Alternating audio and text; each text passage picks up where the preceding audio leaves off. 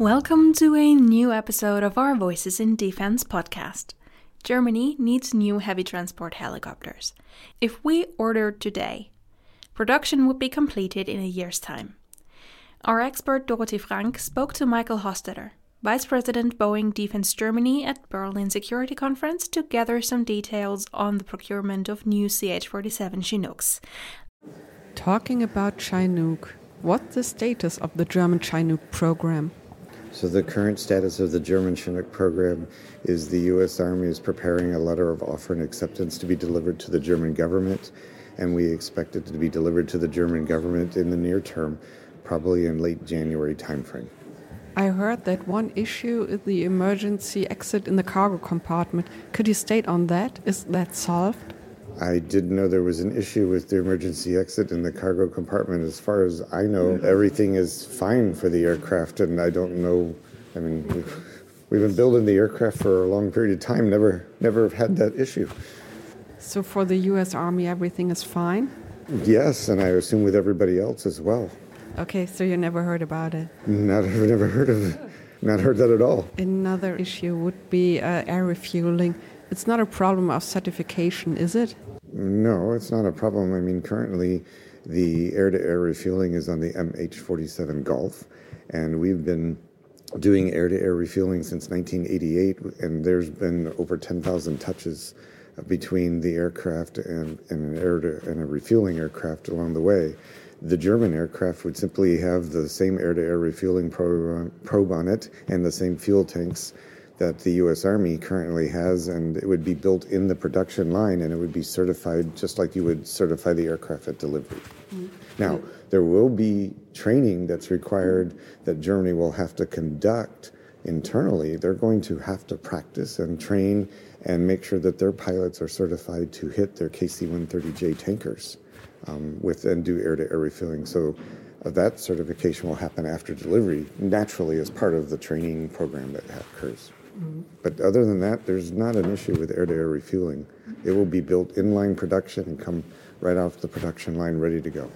And it's the same production line that the Netherlands have? So in Philadelphia, we um, could build as many as 72 helicopters a year on a single shift.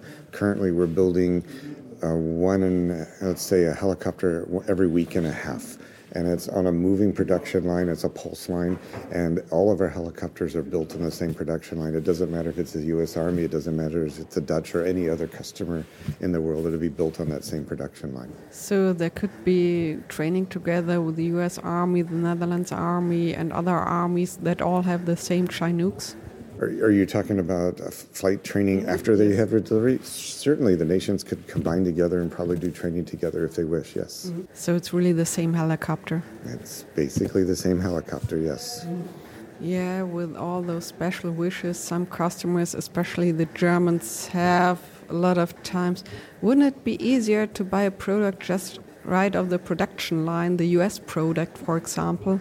I, I will say time and time again, like I have if you buy exactly what the U.S. Army has in this particular case, or exactly what the U.S. Navy has on the P-8, you're getting a product that you know works, you know it has a history, you know you have a logistics system that follows it, and you're getting something that is um, ready to go at delivery. So certainly from that standpoint. In the particular case of the Chinook, it is a U.S. Army based Chinook.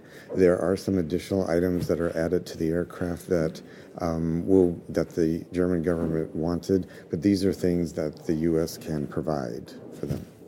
So, what could be the timetable? When will you be able to deliver after the contract is signed? So, if the um, LOA is delivered in the, let's say, J- late January timeframe, it's the current plan, I'm expecting the German government to complete the parliamentary vote and by the end of the um, second quarter, so just before the summer break. So that is the current plan that they would have the parliamentary vote and then execute the LOA. And at that point, we would be delivering the first aircraft in the late or end of 2026. Mm-hmm. And then if they delay in signing, then everything just moves accordingly because it takes us three years to build an aircraft. Mm-hmm. So it, it's all dependent on when it gets executed because you you have to buy long lead parts, so it's three years production time. And wouldn't it be possible to buy US Army's Chinook, so not of the production line, but already existing one? It would still take three years to okay. build it.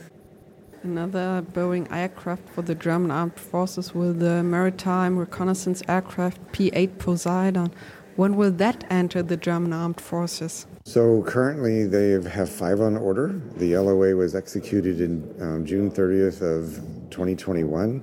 So Boeing will deliver the first aircraft in the fourth quarter of 2024 and then one aircraft a month after that. So um, according to um, the German Marina or the German Navy, they plan on receiving the aircraft in Seattle when it's ready after the U.S. Navy turns it over to them and bringing it to Germany and putting it into service immediately. So they will have all the training and everything in place to go to go to work the next day. Let's say it that way after it arrives. Thank you very much for the interview. That's all for today's episode. Thank you for joining us. Until next time, and take care.